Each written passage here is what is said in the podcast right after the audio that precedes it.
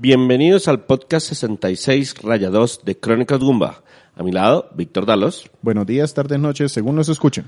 Arturo Valencia ¿Cómo están todos ustedes? y quien les habla, César Rivera, Flagstad. El día de hoy traigo yo un juego, un juego de estrategia y acción, más o menos una mezcla del que ya habíamos hecho una parte anterior, Valkyria Chronicles 4. Pero habíamos hablado previamente del 1, Solamente del 1. y el 2 y el ¿Y 3. nos pasamos tres capítulos? Ahorita les cuento. Los voy a dejar escuchando la canción de la serie, o sea, el tema de la saga.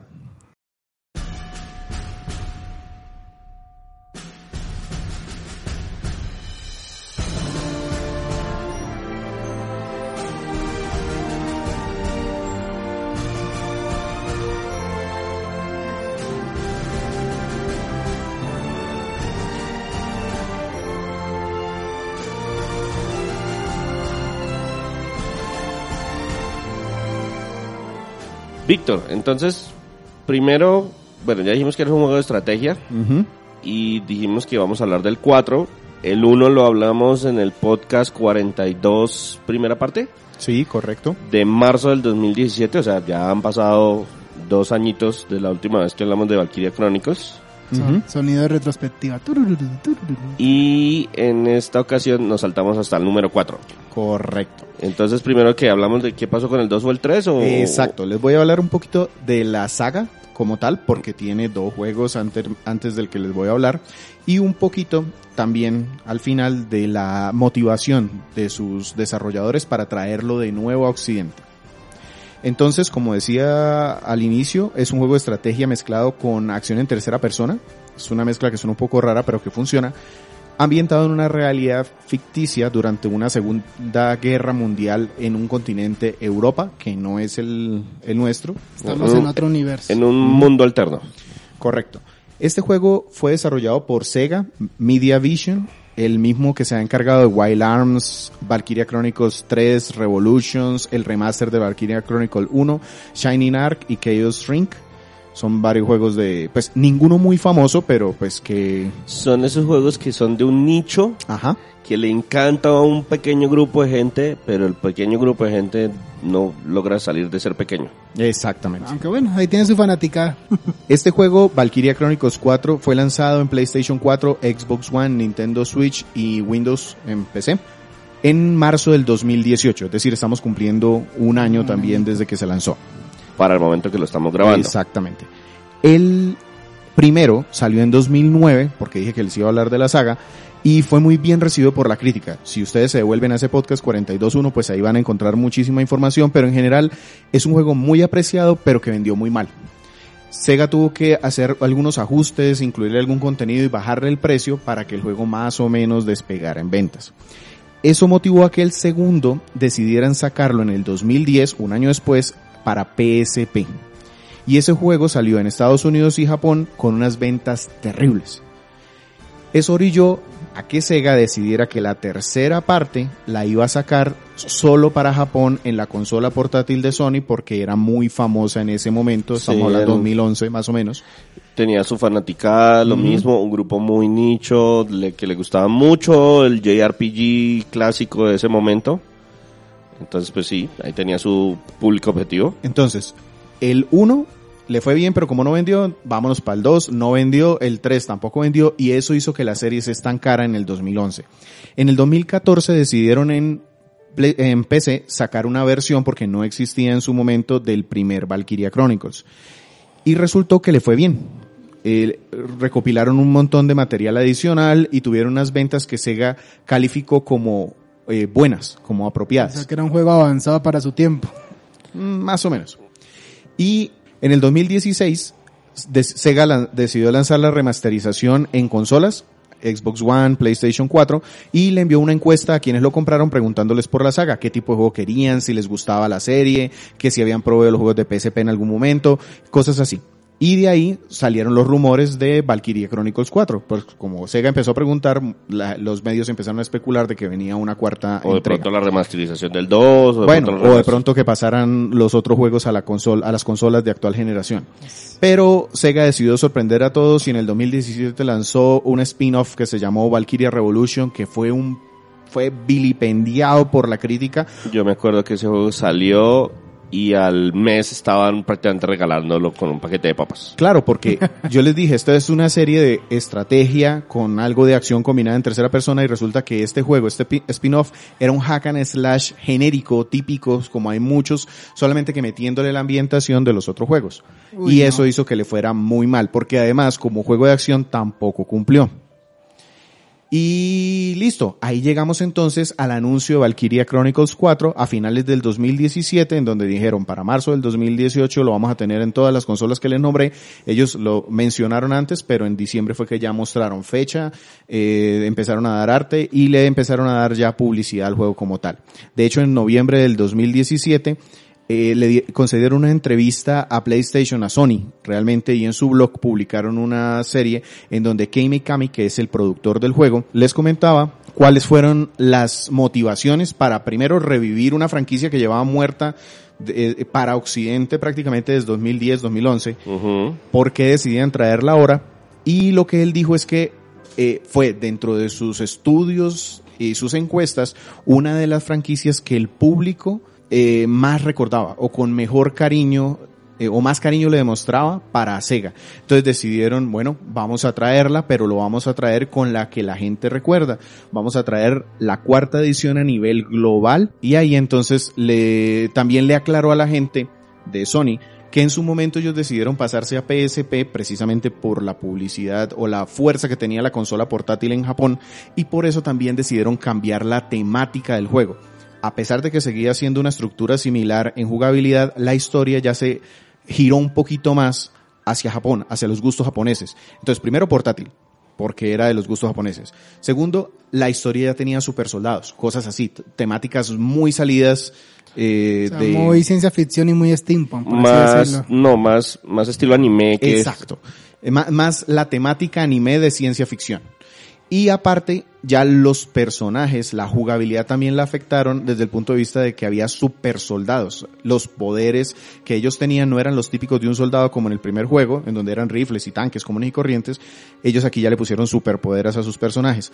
Y eso al final, pues nunca se decidieron a traerlo al occidente porque pues no, ya se sentía un producto muy propio de Japón y quién sabe si esas cosas tan japonesas Peguen en le Occidente. peguen en Occidente. sí. Sí. Exacto. En el cuarto entonces decidieron, vamos a coger todo el material base de investigación para el primer Valkyria Chronicles, lo vamos a repasar y a ver cómo hacemos para reencauzar esta cuarta entrega de nuevo para Occidente.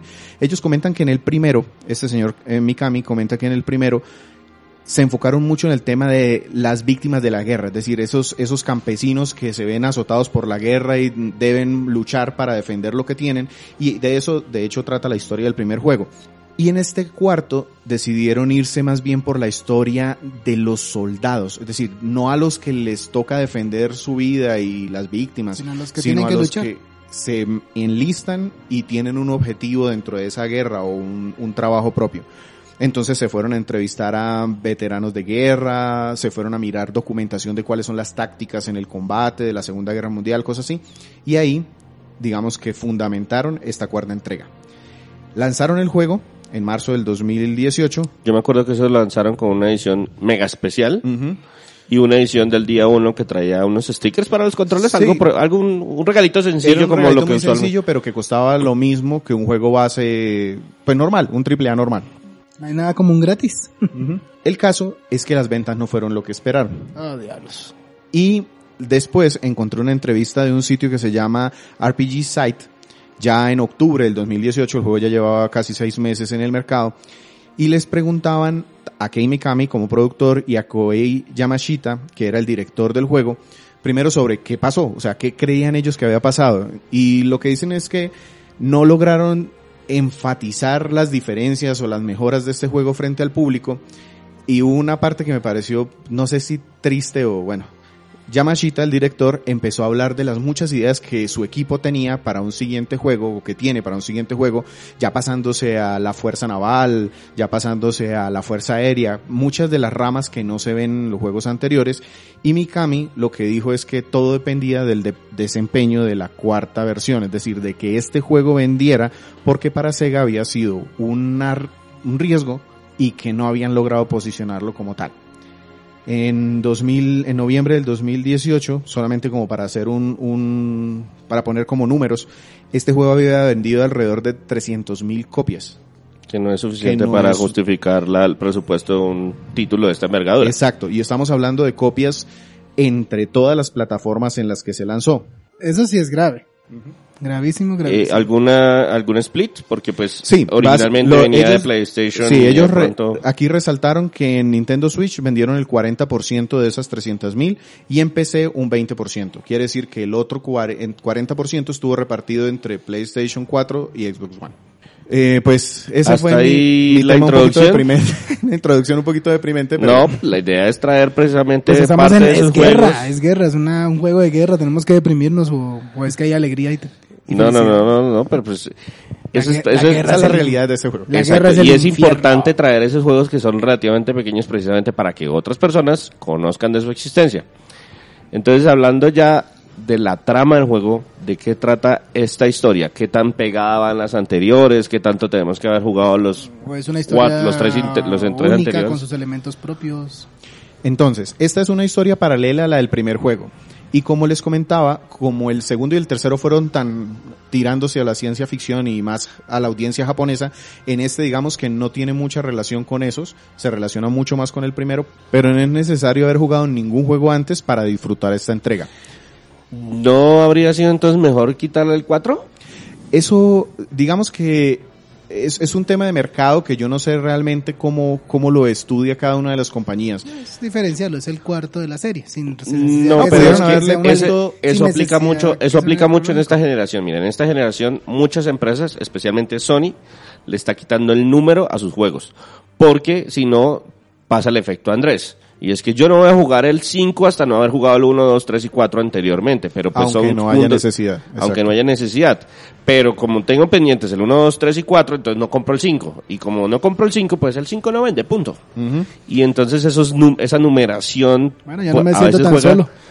a veces juega en contra. Ujú. Sí, eh, definitivamente cada empresa hace sus estudios. Aquí decidieron dejarle número 4 para darle continuidad a la serie. Incluso habían podido haberle puesto 2 o spin algo y no Gaiden. pasaba nada. Porque no tiene ninguna relación con los otros juegos. Con el 2 y el 3. Con el 1 sí. Al igual que en el primer juego, estamos en una guerra en el continente ficticio de Europa. El imperio está avanzando hacia Galia, uno de los países que hace parte de ese, de ese continente, y hay una federación haciendo el paralelismo, entonces el imperio viene siendo como la entente y los aliados vienen siendo esta federación durante la Segunda Guerra Mundial. El tema es que entonces aquí nos ponen en la piel de los Rangers, que se supone que son los mejores soldados de, la alianza, de la federación, y nos piden realizar ataques estratégicos contra el imperio y- y la idea, el objetivo final, que nos lo dicen desde el principio del juego, es debemos llegar a la capital del imperio a atacarlo. Ese es, digamos que la motivación de nuestros soldados. Aquí digamos que los principales son Claude, es el capitán, es un chofer de, no sé, piloto, perdón, piloto, Piloto de tanque. Un chofer de tanque. un, un piloto de tanque. Es un tipo muy calmado, muy metódico, eh, Muy racional. muy racional, exactamente. Raz es un trooper, un- una infantería pues, temerario, el típico que grita y no sé qué, y siempre va al frente. Te digo que no se metan conmigo. Kai es una francotiradora reservada, muy amigos, eh, los tres son muy amigos y ya después llegan otros más. Y de hecho, se unen muchísimas personas en un escuadrón que se llama el Escuadrón E. Ese es al que nosotros pertenecemos. Al final, digamos que todos estos personajes tienen una relación muy cercana entre sí, muestran mucho el tema de cómo es ser un soldado en la guerra desde el punto de vista anime. Hay mucho cliché, eso es un tema que de pronto me pegó a mí un poquito.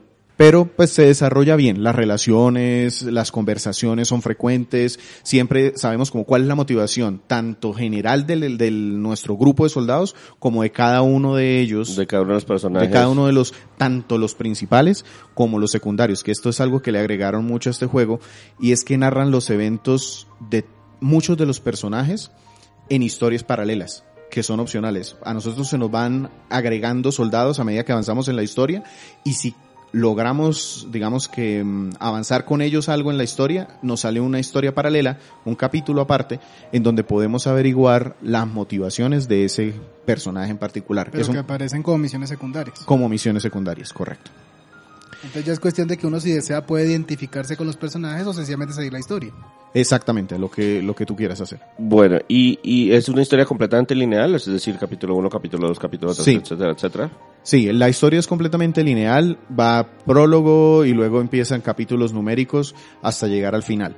Hay algunas opciones de misiones secundarias en las misiones de los, de los soldados que les comento y algunos entrenamientos particulares. Entonces, si queremos hacerlo, eso funciona como si fuesen capítulos opcionales que yo puedo hacer y en donde también gano dinero, gano experiencia, que ahorita hablamos de eso, y mm, aprendo algo de la historia de mi escuadrón o del país en el que estamos, cualquier cosa así. Y sin importar el resultado de las misiones, eh, o sea, mejor dicho, solamente puedo llegar a un resultado de la misión y nunca me va a cambiar el final. Sí hay un cambio en el final, pero depende mucho de unas acciones que se hacen ya, ya en los últimos capítulos. Es decir, a lo largo de la historia, ¿qué me puede cambiar? Que los personajes se me pueden morir. Los secundarios, sobre todo, tienen permadez, al igual que en Fire Emblem, por ejemplo. Víctor que es un fanático. Y eso lo que hace es que la historia, la narrativa cambia un poquito al final. Y conocer las motivaciones de muchos personajes se pueden afectar porque imagínense que justo se me murió la soldado más guapa del mundo a la que le iban a tirar los perros otros dos que estaban por ahí, pues eso ya no se va a poder dar porque se me murió antes. ¿sí? Cosas así.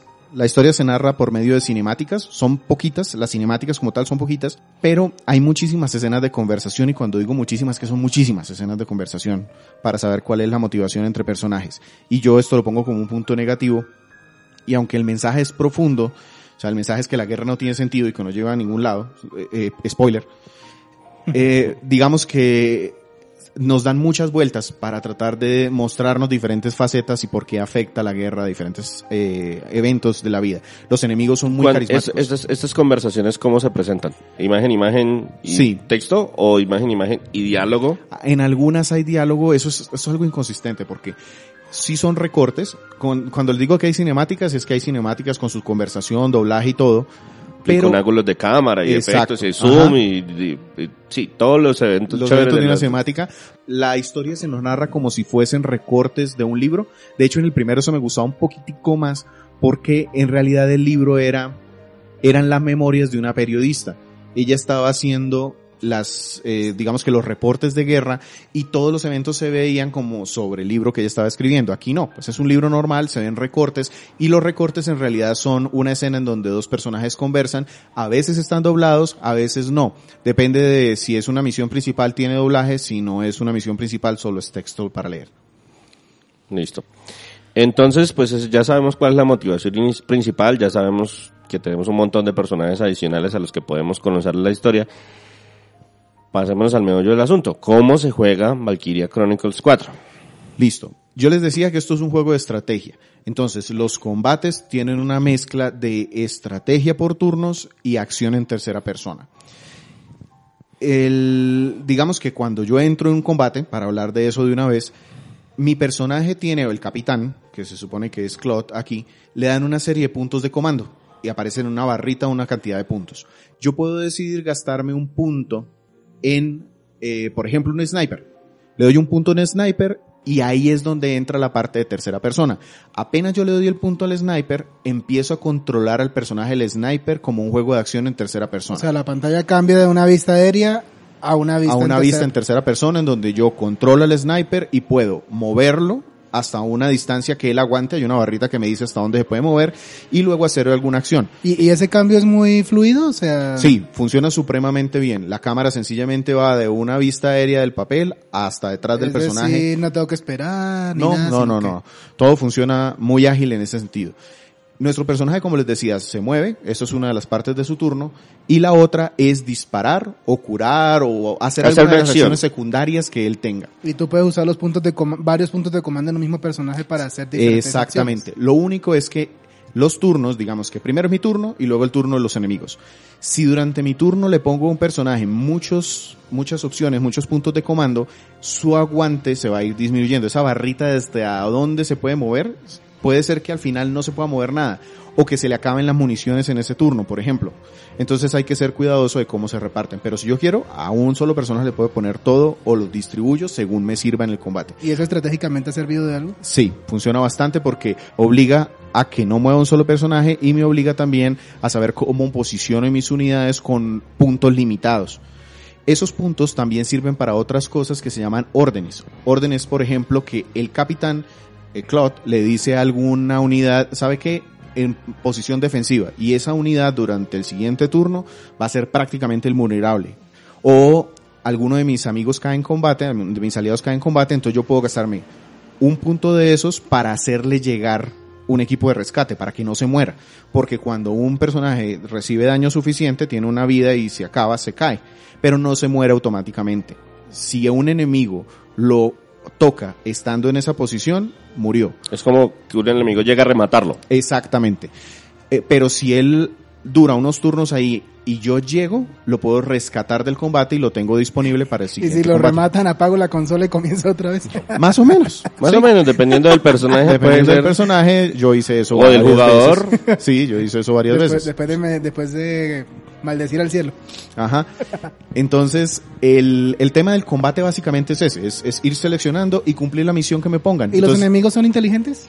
Tienen una inteligencia, digamos que bien marcada, pero está muy enfocada al objetivo. Por ejemplo, digamos que en alguna misión yo tengo un tanque y el objetivo de los enemigos es tumbar el tanque.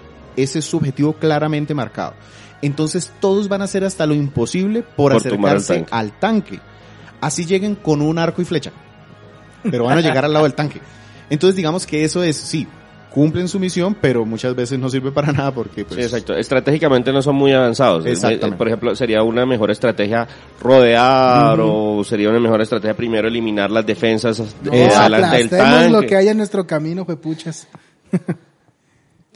Sí, entonces digamos que eso puede pasar en cuanto a que la misión, de, la, la mm, inteligencia artificial funcione o no. Listo, pero entonces devolvámonos un poquito. Yo, ya dijimos, estamos, entramos en el combate, yo manejo a Cloud, él tiene ciertos puntos, yo los voy asignando, y luego de que le asigno, inmediatamente le asigno el punto, Inmediatamente. empiezo a controlar ese personaje. Ajá, correcto. Y cuando lo controlo, es un juego de acción en tercera persona. Es Correcto. decir, si yo quiero apuntar, yo tengo que ponerme a apuntar. y- debo apuntar, debo utilizar el arma, debo seleccionar cuál arma es y realizar los disparos.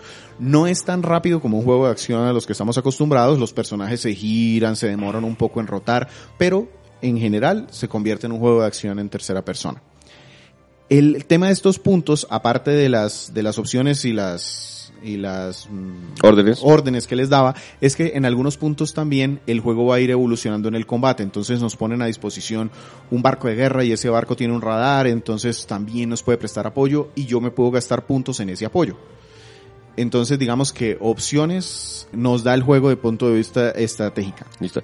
¿Qué tipo de unidades encontramos en este juego? Pues decimos que estamos enfocados como en, una, en un universo alterno, en la Segunda, Guerra, Mundial, de un universo alterno. Entonces, al igual que en el primer juego, hay infantería ligera, infantería pesada, hay artillería que son gente que tiene unas bazucas, francotiradores, hay ingenieros que ahora sí sirven porque estaban en el primer juego, pero no servían mucho. En este juego son como una infantería ligera, pero que aparte puede reparar tanques. cosas. Eh, curar tanques, sí. curar, curar tanques, pero también pueden reparar cosas, deshabilitar minas. Por ejemplo, a veces hay caminos, una puerta dañada, O una sea, ya cerradura tuvieron dañada. el Magister. Entonces ya pueden reparar esas cerraduras, reparar escaleras, abrir caminos, eh, aliviar de pronto algunos temas eh, ambientales. Eh, eh, ahí están los ingenieros para hacerlo. También está la Valkyria, por ahí aparece Valkyria, no les hablo mucho de ello porque es un spoiler fuerte del juego. Y hay Pero uno eso es un megapoderoso, una unidad megapoderosa, Sí, algo por el exactamente. estilo. Listo. Suficiente. Eso ah, cambia el balance de una de un combate cuando llega. Y por último están los nuevos que son los Grenadiers, que vienen siendo una especie de artilleros también que tienen un mortero. Entonces se posicionan en algún lugar, ponen su, su granada, su mortero, y lo disparan en ángulo y realmente cambian el juego. Es decir, estos señores son una edición bastante, que afecta la estrategia del primer juego con Pero en qué respecto se a este. diferencia, digamos, en mecánica del juego que yo dispare un, un mortero a que, no sé, use una bazooka. hace la diferencia. Porque la bazooka, tú necesitas línea de visión directa y el señor este necesita cargar esto para poder ponerla en un sitio, ponérsela al hombro y disparar. El granadero no, porque él se pone en un sitio, mueve todos sus equipos como si fueran maleticas, se instala y luego en arco lanza el mortero. Él no necesita línea de visión.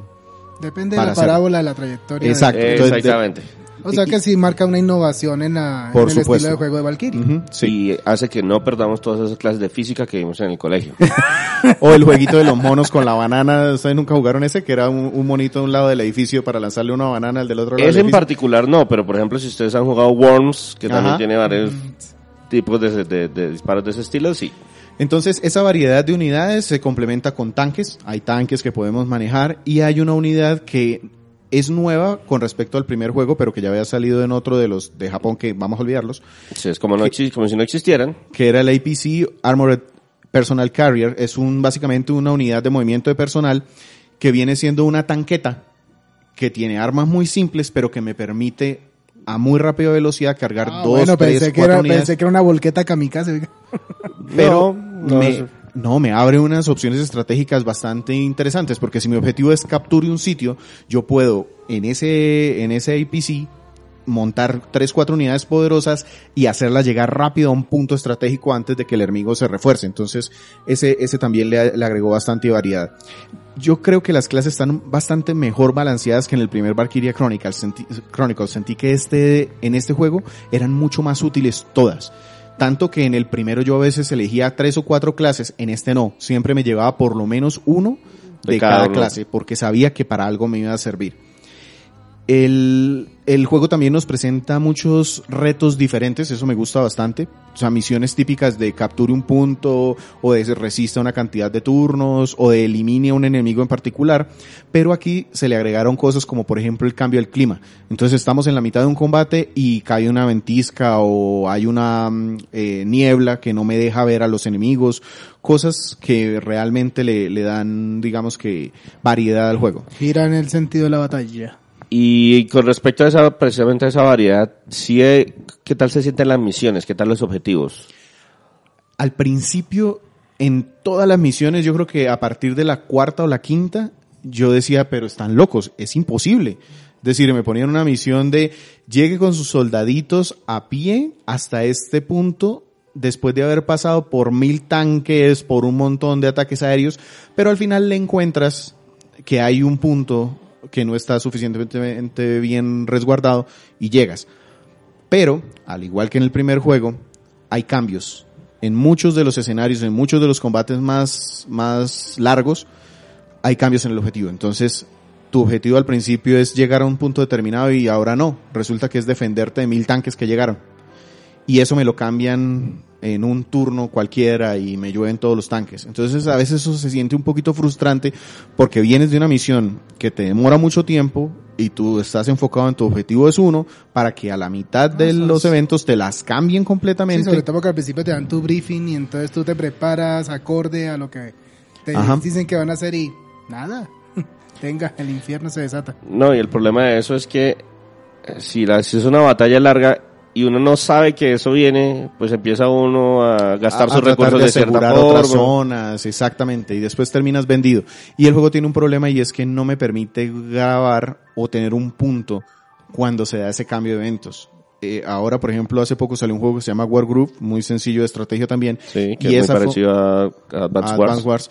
Y esa fue una de las grandes críticas que le hicieron a su modo historia. Es que las misiones eran muy largas, cambiaban los objetivos a la mitad de forma casi injusta y no le permitían al jugador tener algún punto de guardado intermedio. Entonces, ¿eso o, qué un, hace? o un checkpoint. Exacto, eso hace que sea frustrante porque si llevas 40 minutos en una misión y de repente el juego se le da por sus razones eh, que te lluevan mil bombas, Un pues se hechicero siente lo hizo.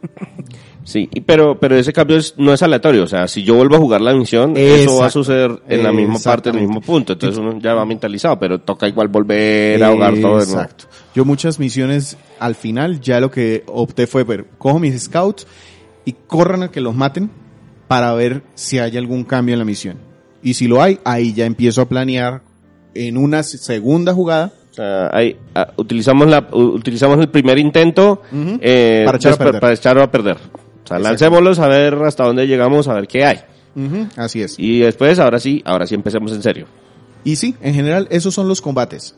Ahora viene otra parte que también demora un montón de tiempo dentro del juego y es el manejo de los personajes, la gestión de los personajes. ¿Gestión de recursos? Exactamente. Cuando usted termina un combate, a usted le premian con dinero y experiencia. El dinero, usted entra a un, men- un menú ahí en el libro en donde usted puede sencillamente ir a fabricar mejores armas y le equipa esas armas a todos los personajes que tenga de una clase particular. A todos los soldados de infantería ligera ahora les toca este rifle. A todos les toca esta nueva, el nuevo traje de batalla, cosas así. Eso se hace con dinero. Lo mismo para los tanques. Entonces en los tanques usted puede irlos mejorando poco a poco, gastando dinero y también puede hay un espacio que funciona como un Tetris, un espacio eh, como la maleta de Resident Evil 2, la De vieja. Resident Evil 4 me acuerda más, pero sí, a eso me refiero. Exacto, donde usted puede meter la bazooka y esa le ocupa una cantidad de espacios. Los tanques... El Resident Evil 4, el Resident Evil 2 era solamente un espacio cada uno. Ah, eso, eso. Entonces, el tema es que el- los tanques tienen esa opción de tener un espacio determinado de equipo y tú puedes desarrollar que tenga mejor visión, mejor armas contra persona, mejor armas contra estructuras, cosas así, y los vas acomodando según te alcance el espacio que tengas ahí. Todo eso lo haces con dinero. Y luego viene la experiencia. La experiencia se utiliza porque tú entrenas a los soldados entras a una escena que también es dentro del libro en donde te dicen, ahora todos los de los snipers, los vamos a poner aquí a los francotiradores a que hagan un entrenamiento que es gastar el, la experiencia que ganaste en el combate llenando una barrita. Y cuando llenen esa barrita todos mejoran. A medida que mejoran, algunos van, algunas clases van ganando ¿Habilidades opciones, especiales? habilidades especiales. Por ejemplo, ahora los troopers van a poder usar un lanzallamas como arma secundaria. O también van desbloqueando órdenes para que Clouds las use, eh, las use en combate. Entonces que ahora eh, si eh, quieres puedes utilizar un tema de defensa especial para todos los granaderos, por ejemplo, cosas así. Una pregunta ahí sobre la experiencia y el dinero. ¿Siempre gano lo mismo o depende de cómo juegue yo la partida? Depende. Al final de cada uno de los combates, Ya me cayó gordo el juego. Sí, porque si esos juegos que me califican, que me dicen, no, venga, hágalo más rápido para que le demos más experiencia, me estresan. digamos que sí, entre menos turnos utilices es mejor, pero no es lo único que bloquea o limita el nivel de calificación. Tú puedes tener una A, que es la mejor calificación, y de hecho yo he obtenido esa calificación en combates en donde me he gastado 6, 7 turnos, que es bastante tiempo, realmente es bastante tiempo. Eh, y las he obtenido porque no me han tocado ninguna unidad, porque conquisté todas las bases del campo, cosas así. Entonces, de eso depende la calificación que te den. Pero sí, varía y ahí te dan, entre más alto el nivel, más experiencia y más dinero. Incluso, si obtienes el nivel A, muy probablemente te premien con ítems especiales. Un arma en particular que le puedes equipar a uno solo de los soldados que tienen mejores eh, estadísticas o una medalla que sencillamente sirve para mostrar ahí, pero bueno, ahí está. Si llegamos a determinado nivel de experiencia, también las clases mejoran, pasan a unas clases como de elite. Eso les da mayores eh, opciones. Por ejemplo, el francotirador normal no puede hacer eh, daño de intercepción. Es decir, el francotirador está parado, pero si alguien viene en el turno enemigo, él no puede dispararles, no alcanza a preparar el arma. Cuando llegamos a ese nivel elite, ya el francotirador sí puede hacer daño de intercepción. Si ve a un enemigo en el turno del enemigo, él puede disparar. ¿Y hay rangos? Sí, básicamente esos que te digo. El, la base y el elite. Más de eso Pero, ahí no hay, al final. pero no. no hay promociones, no es como diciendo... No, son promociones autom- automáticas. Promoción Automáticas, automática cuando llega la a cierto clase- nivel. Exacto. Todos O sea, los como quien soldados. dice, mi soldado llega a nivel X y cuando llega a nivel X se vuelve soldado 2. Y soldado 2 tiene esta habilidad extra. Así es. Listo. Y afecta a todas las unidades que yo tenga de la misma clase. ¿Algo más para mencionar? ¿Algo Sí, hay, un tema de micromanejo en el punto de vista de los soldados porque yo no, primero en el combate normalmente son eh, de 6 a 10, por ejemplo, unidades que yo pongo, pero yo puedo llevar una plantilla hasta de 30 y puedo tener en reservas muchos más. Entonces elegirlo se convierte en un micromanejo porque resulta que estas unidades ya individualmente tienen estadísticas ligeramente diferentes. Entonces hay unos que tienen mejor eh, Puntería. puntería, hay otros que corren un poco más rápido, hay otros que tienen mejor evasión. Y aparte hay un tema que son habilidades y deficiencias innatas en el personaje. Entonces, por ejemplo, hay un personaje que es racista, porque este juego mantiene de la primera, se me olvidó decirlo un poquito en la historia, pero es porque le bajaron un poco a, a la importancia en este juego. Hay un lío étnico también, Sí. entonces justo uno de mis personajes es racista y si yo lo pongo con uno de los de la raza que a él no le gusta, pues empieza a desempeñarse mal. Y eso solo se activa para ese personaje. Los demás tendrán otros. Hay otros que no les gusta estar de noche, otros que no les gusta estar solos, hay otros que no les gusta la lluvia, eh, hay otros que incluso si están en el sol tienen mejor puntería, cosas así. Y aparte hay afinidad entre unidades. Por ejemplo, una de las, de las misiones secundarias que hacía es de un tipo que es un ingeniero que adoraba los tanques, pero al nivel de ser fanático.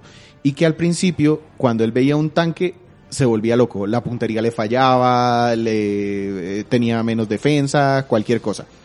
Cuando hice la misión de él La para secundaria. conocer su, su Su- motivación, su resulta que él se hizo muy amigo de otro de los, de uno de los pilotos de tanques de, de mi escuadrón. Y lo que hizo fue que esa, que era una desventaja, le cambió a una ventaja, porque eh, aprendió como a controlarse en batalla y ahora cada vez que él está al lado de un tanque gana más defensa, eh, mejora el tanque, cura el tanque más rápidamente, cosas así. Entonces hay mucha variedad en ese tema de las unidades también en particular. Y eso hace que se le tome mucho cariño a un grupo determinado, porque entonces tú dices, estos siempre me funcionan, me funcionan muy bien, y a mí me obligó a tratar de probar a muchos en combate para ver sus afinidades y desarrollarlos para mejorar sus deficiencias. Listo, perfecto. ¿Algo adicional para mencionar o nos pasamos al aspecto visual? Mm, Así como detallitos muy puntuales, es que este juego te permite ajustar la dificultad en cualquier momento.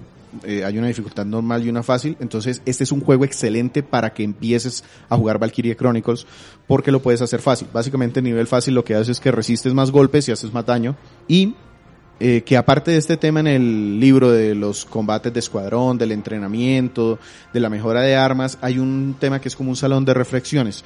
Entonces tú puedes irte allí y hablar con otros personajes y sacar una orden nueva, especial, como que se reúnen en una mesa redonda y tienen ideas y de ahí sale una, em, Una estrategia una nueva. estrategia nueva. Entonces, tú puedes gastar, gastar la experiencia no en dársela a tus clases, sino aquí, en este tema de ganar órdenes nuevas. Y normalmente vale mucho la pena porque son las órdenes más impactantes del juego. Listo, perfecto. Entonces ahora sí, hablemos del aspecto técnico. Empecemos cómo se ve Valkyria Chronicles, porque Valkyria Chronicles 4 tiene un aspecto visual bastante particular. Este juego se desarrolló en Canvas Engine, que es propio de Sega. Para quienes de pronto no conocen el primer juego, es como si vieran una pintura de acuarela. eh, una pintura de agua muy difuminada, colores pasteles. De hecho, los bordes se, ven como si fuese el lienzo, un los, los trazos sin marcar de un lienzo. El artista principal fue Hitoshi Fukasawa. Él fue el director de, agua, de arte y ha trabajado en Yakuza 3, Monkey Ball, Skies of Arcadia. Y en Valkyria Chronicles eh, usa un estilo, digamos que anime, con esta mecánica o esta temática de pintura de agua, de acuarela. Sí, o sea, son los personajes, el diseño de los personajes es como verse un anime. Pero la forma como pintan ese anime es con este estilo acuarela de trazo, de colores pastel, de... Colores difuminados, muy claros. De hecho, se confunde mucho con un cel shading, ese estilo, ¿no? es el shading, pero con una técnica especial para que se vea la textura como si fuese sobre un lienzo. Exacto, es que el cel shading normalmente eh, re- repisan el borde para Ajá. que se vea como, como dibujado Y los colores son más eh, Vivos. sí, como más saturados para que se vea más tipo caricatura. Pero entonces aquí lo que hicieron fue que la repisada del borde no es Y- gruesa, dejaron- sino muy, muy, muy ligera. Y adicionalmente el color no es saturado, sino todo lo contrario, es más estilo pastel para darle un estilo muy particular. Exacto, de hecho lo que dice este señor Fukasawa es que uno de los grandes retos que él se encontró es que en el Valkyria Chronicles 1, bien ya estaban trabajando en HD, pero ya para Valkyria Chronicles 4 el HD es un estándar en 1080, mejor definición, eh, más recursos técnicos para el tema de los polígonos, entonces él detectó que el tema de ese borde eh, del personaje, el delineado del personaje tenía que ser muy, muy, muy clarito. Y si él hacía demasiado claro ese, ese delineado, tenía que jugar con que los colores no se superpusieran. Me explico. Si tú tienes un tanque gris, no puedes ponerlo en una calle gris. Tienes que poner ese tanque gris en una calle que se vea violeta o azulada, Café café, o- algo así, porque si no se va a perder el contorno. Entonces dice que ese fue el gran reto del juego, detectar los puntos en donde se pudiera apreciar eh, error en la superposición de colores y que tuvieron que irse manualmente a verificar cada una de las combinaciones para no tener problema con ese asunto de los colores. Eh, con respecto al tema técnico, entonces ellos a qué le apuntaron en cada una de las consolas. ¿Son todas lo mismo, 1080p y Sí, 60 todas cuadros? están ¿O funcionando- 1080p 30 o...? Todos están funcionando a 1080p entre 60 y 30. En PC está desbloqueado. Lo mismo en Switch. Switch baja en, la, en modo portátil a a 720 720p. porque es la resolución natural de la, pantalla. pantalla. Eh, de hecho, se nota mucho en el cambio de los escenarios, entonces tenemos campos, espacios cerrados, ciudades, puentes naturales, es muy variado. No logré detectar, yo lo jugué en Switch, pero no logré detectar que se me pusiera mm, tener problemas de rendimiento en la consola en ningún momento. Realmente eh, hicieron un buen trabajo, de hecho el juego no es muy exigente, ese es uno de los puntos de pronto que artísticamente es muy sólido, pero se le critica que se parece demasiado al primer juego, 10 años antes. Sí, claro. Y entonces se ve, sí, se ve muy parecido, pero en una resolución más alta. Exactamente. El juego tiene físicas o maneja físicas de ragdoll, eso que cuando eliminas un enemigo sale volando ahí con todas sus extremidades para cualquier lado.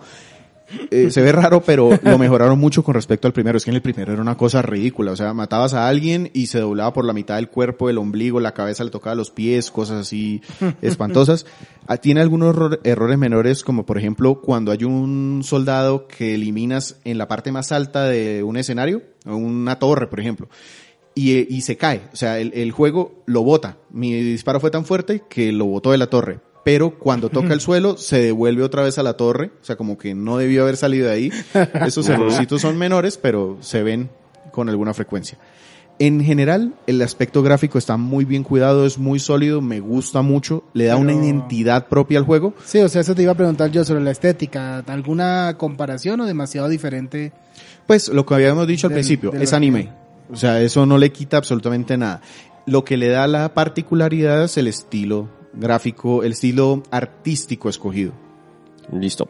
Entonces pasando a cómo suena Valkyria Chronicles. El sonido, el compos- compositor de la música es el señor Hitoshi Sakimoto. Este señor es el mismo compositor de series como Final Fantasy Tactics, Ogre Battle Series, eh, Y, repite también entonces, él, también él participó en la primera Ajá. también. y eh, también ha participado en juegos como Taken, Bloody Roar y se nota mucho la mano de este señor. El nivel de la banda sonora es destacable. Se me parece muchísimo. Yo a algunos momentos estaba haciendo to- estos temas, estos temas de gestionar personajes y yo decía, me siento jugando Ogre Battle eh, como hace 20 años, pero pues ya, se- ya sabía, después me di cuenta por qué es que este señor tenía la mano ahí metida. La música durante los combates es animada o tenebrosa, como que tiene esos dos extremos. Eh, eh, vamos bien, vamos ganando, Dios, Dios mío, vamos, estamos en el apocalipsis, vamos, todos vamos a morir. Exactamente. Y durante la interacción de los personajes tiende a ser para mi gusto demasiado desenfadada. Es decir, están hablando de por qué a un personaje le mataron a toda su familia crucificada en algún lado. Estoy inventando, pero un Sí, tema muy... muy, muy cruel, Ajá. muy... Y la musiquita, es- en mi pare- a mi parecer, era demasiado anime. Demasiado happy. Exacto. Demasiado slice of... Eh, Eso. ¿Cómo es? Ambiental. Slice of life. Slice of life. Ajá. Es Exacto. que una lágrima recorre mi rostro. La actuación de voz es buena, eh, tiene inglés y japonés en las consolas, en PlayStation 4 y Xbox One vienen las dos dentro del disco, en Switch hay que descargar la versión, la voz en inglés, es, en japonés. eh, perdón, en japonés, es gratuito, pero, Pero hay que es- gastarle el espacio y la descarga.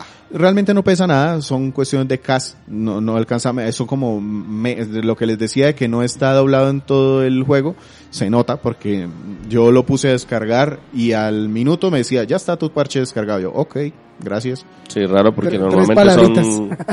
normalmente eso, eh, ronda el giga, una cosa por el estilo. Sí, no, no, no ocupó mucho. En general también es un buen apartado con, con estos temas que les comento de que a veces me quedaba yo como medio frío en el sonido de esto está como muy crudo para la musiquita que está sonando. Y, y en cuanto a las voces, buen trabajo en Sí. inglés, lo mejor nos quedamos con japonés o qué hacemos ahí. Yo probé los dos, me gustaron los dos. Realmente yo no aprecio mucho las voces en inglés, eh, perdón, en japonés. Y por eso jugué la mayor parte del juego en inglés, pero pues para poder hablarles a ustedes lo traje, lo puse también en japonés un rato, lo jugué y no me molestó para nada. No me pareció tan chillón como muchas veces me pasa en estos juegos anime. Ujú. Eh, me pareció un poquito más aterrizada y más calmada. Bueno, Víctor, entonces, hablando ya que hablamos de la música, ¿qué nos vamos a quedar escuchando antes de pasar lo bueno, lo malo y lo feo? Squad y Moves On.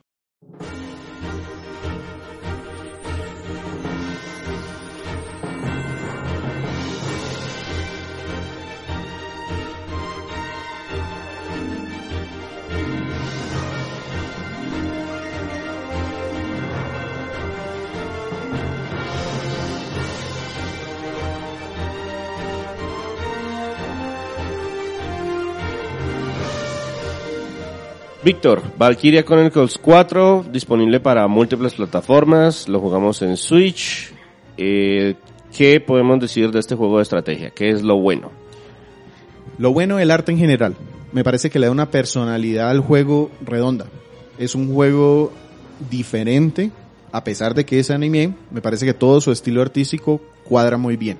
Y esta estética anime ayuda mucho también para entender cuando un personaje está triste, alegre, que a veces eso es difícil de conseguir en un juego. Sí, sobre todo porque hay que gastar mucho en el, cuando se hace la- el estilo muy gráfico, muy, Con re- captura muy de realista, hay que hacer captura de movimiento y hay que gastarle un montón.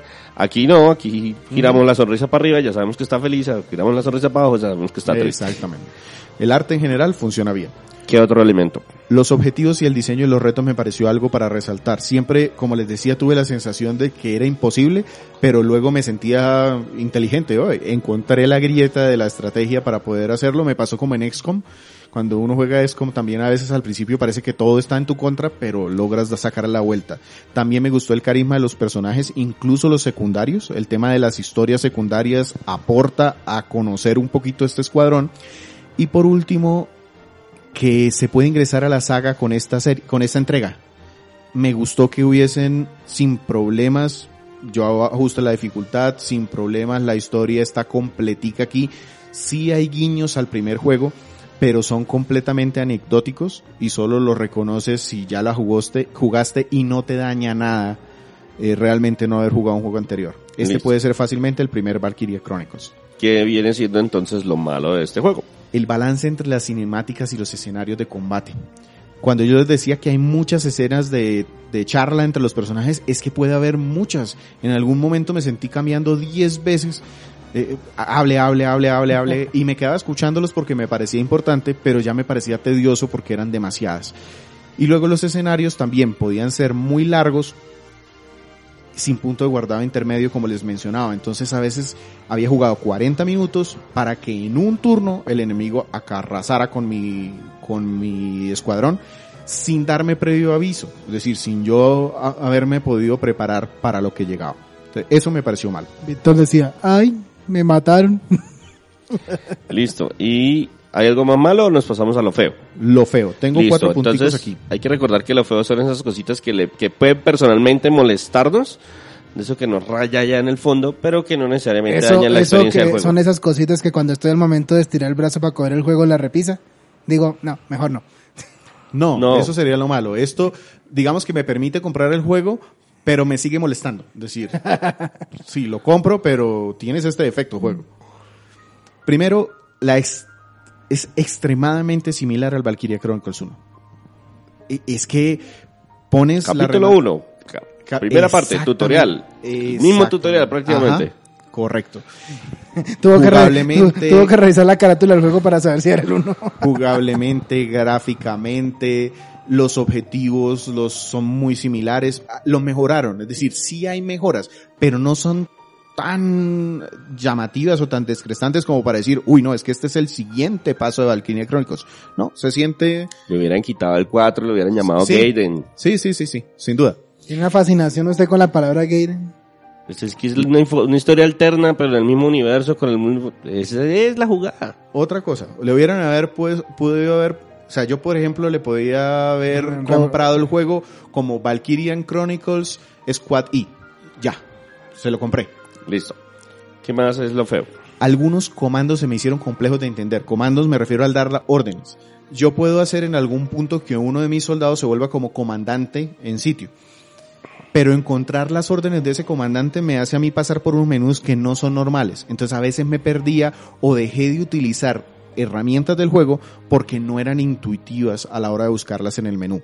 No me dañó el juego, pero me di cuenta después, ah, yo podía hacer esto.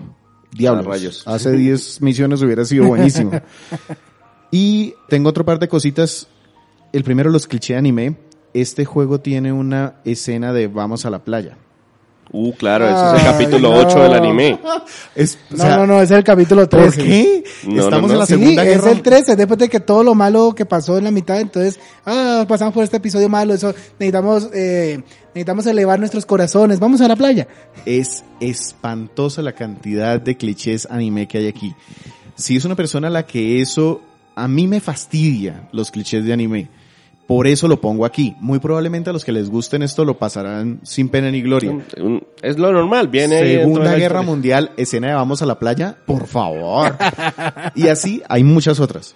El típico Japosai, el tipo, el pervertido, el, El que, el que entró accidentalmente al baño de mujeres. Sí, sí, sí, sí. Sí, y, y es que eso es lo que más rabia me da. Invéntense ideas nuevas. O sea, son cosas que se vienen viendo desde 1900 mucho. Pero todavía vende. Y por último, un tema de tiempos de microcargas. Que, por ejemplo, dos personajes están hablando, habla el primero, microcarga, habla el segundo, microcarga, pasa un evento, microcarga, eh, a- responde el enemigo, microcarga. Son pequeñitas, pero notables. Entonces eso me fastidió un poquito aquí. Sí, sobre todo porque pues ya tenemos los ramos como para, oiga, cargue toda la, la- el diálogo completo y después sí vuelva y cargue nuevamente. Y ese fue mi resumen ¿Qué? de Valkyria Chronicles 4. Listo, Víctor. Entonces, con todas esas cosas buenas, con todas esas cosas malas y con todas esas cosas feas, ¿qué calificación le daría el juez Goomba a Valkyria Chronicles 4? Este es un juego comprable porque no hay otro juego como él hoy. Y yo le doy, si me ponen un numerito, 8 tanques Hafen sobre 10. Ah, bueno, pues, entonces no, no fue bien. Hay que, Sí. hay que, hay que, ese es, el tipo, ese es el tipo de juegos que los amantes de la estrategia tienen que voltear a mirar porque donde no siga vendiendo, la franquicia Mm, se simplemente acaba. muere. Sin más, los voy a dejar escuchando Mistral Song, la versión en inglés.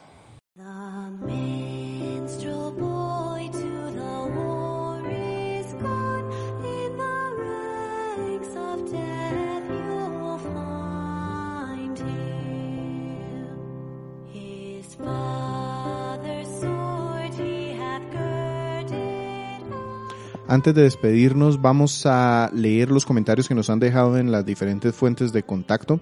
Empezamos por iVox, en donde publicamos nuestro podcast.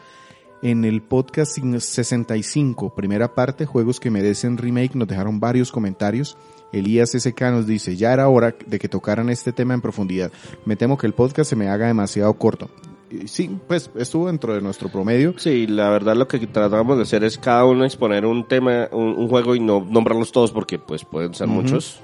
Sí, de pronto nos da para una segunda parte si más adelante nos animamos. Yo digo que hablemos de juegos pero remasterizados. Eso, Que son un poquito más frecuentes, más recientes, de tal manera que no tengan que hacerlos de cero, pero pues que les sirve un lavadito de cara. En el siguiente, eh, también ese mismo podcast, Leotar nos pone unas correcciones. No está Sergio para defenderse porque son justo de eh, Silent Hill. Nos dice que en el minuto 7, en Silent Hill ese pueblo refleja los miedos. Eh, Sergio dijo en ese momento que eran sus culpas o algo así, pero no, dice él que son sus miedos, no sé. Y aparte dice que Ah, perdón, al contrario. Él dice que no son los miedos, sino las culpas de las, de las personas que entran allí. Uy, pero es que tela cortada sobre el tema de Silent Hill y todos Sí. los eh, significados internos son muy, muy, muy extensos. Y él nos dice que Shattered Memories dice que es un spin-off. Él ya sabe. Él dice que no es un spin-off, que es un spin-off, que no es un remake. Y ahí pues tenemos pelea también para dar. Sí, exacto, porque de hecho la palabra exacta que utilizó la gente que hizo el desarrollo fue que es una reimaginación. Entonces técnicamente eso la clasificaría como un remake. Un remake, sí. Pero lo que dice él es que pues que como no es exactamente la misma historia o el mismo tema, pues es un spin-off. Pero pues un spin-off desde la línea principal es raro, pero bueno, Listo. se puede argumentar. Vladimir Rojas nos escribe, hola de nuevo, un par de juegos o sagas con las que, las cuales siempre he soñado es el remake de Legacy of Kane, Soul River y la excelente saga de Prince of Persia. Gracias y adelante. ¿Cuál saga de Prince of Persia sería mi pregunta? Pues primero que la de los, de los Two Towers. La primerita, la of primerita, que la hagan toda, no importa. ¿La, la original? ¿La of Sí. Persia 1 y Prince of Persia 2? ¿Las del Sí, sí, sí. 92 y Ese, 94? O sea, la original que yo salto y me clavo con chuzos. Ok. Porque creo que él estaba pensando más en la de la trilogía de las arenas del tiempo. Sí, más bien. Esa recibió un remaster para PlayStation 3, Remaster, sí. pero no tiene remake. También el mismo podcast, Wiwon, lo voy a leer así. Dice, excelente podcast, ya estoy cerca de terminarme todos los podcasts anteriores. Hacen muy interesante la plática que hasta escuché a algunos que nunca jugaré ya que soy pecero de corazón. Muchas gracias, muy Dice, amable.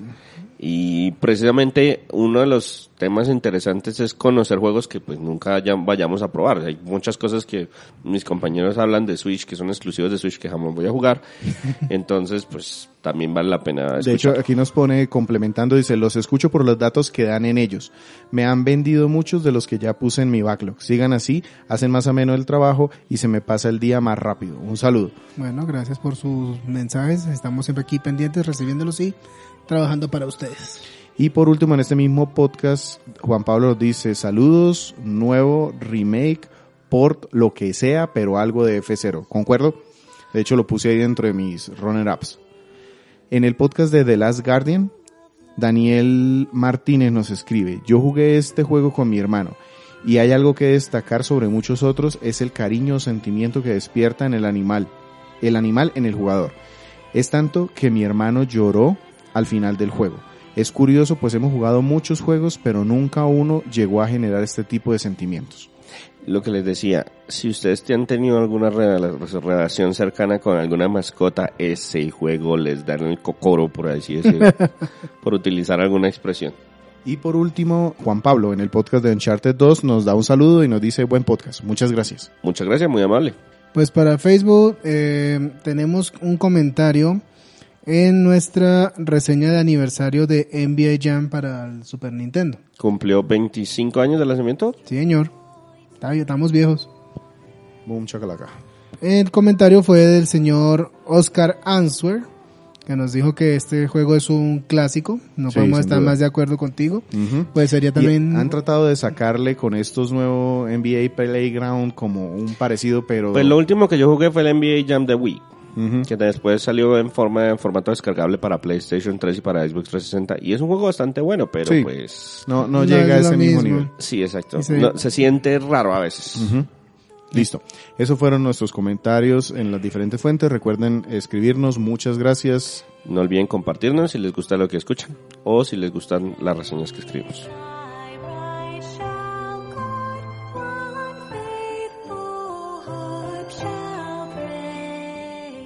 Nos pueden encontrar en www.cronicasguma.com. En la página web publicamos semanalmente reseñas retro y este podcast. También nos pueden encontrar en nuestras redes sociales www.facebook.com slash crónicasgumba, en Twitter como arroba crónicasgumba y el podcast lo publicamos semanalmente en iTunes, eh, iBox y Tuning Radio. Sin más, se despiden Andrés Arturo Valencia, Mm, que estén bien y César hace buen cantante. César Augusto Rivera Nadie sabe un segundo nombre, pero sí, un saludo para todos y ya me aprendí los diálogos de Sergio. y Víctor Fernando Dalos. Adiós.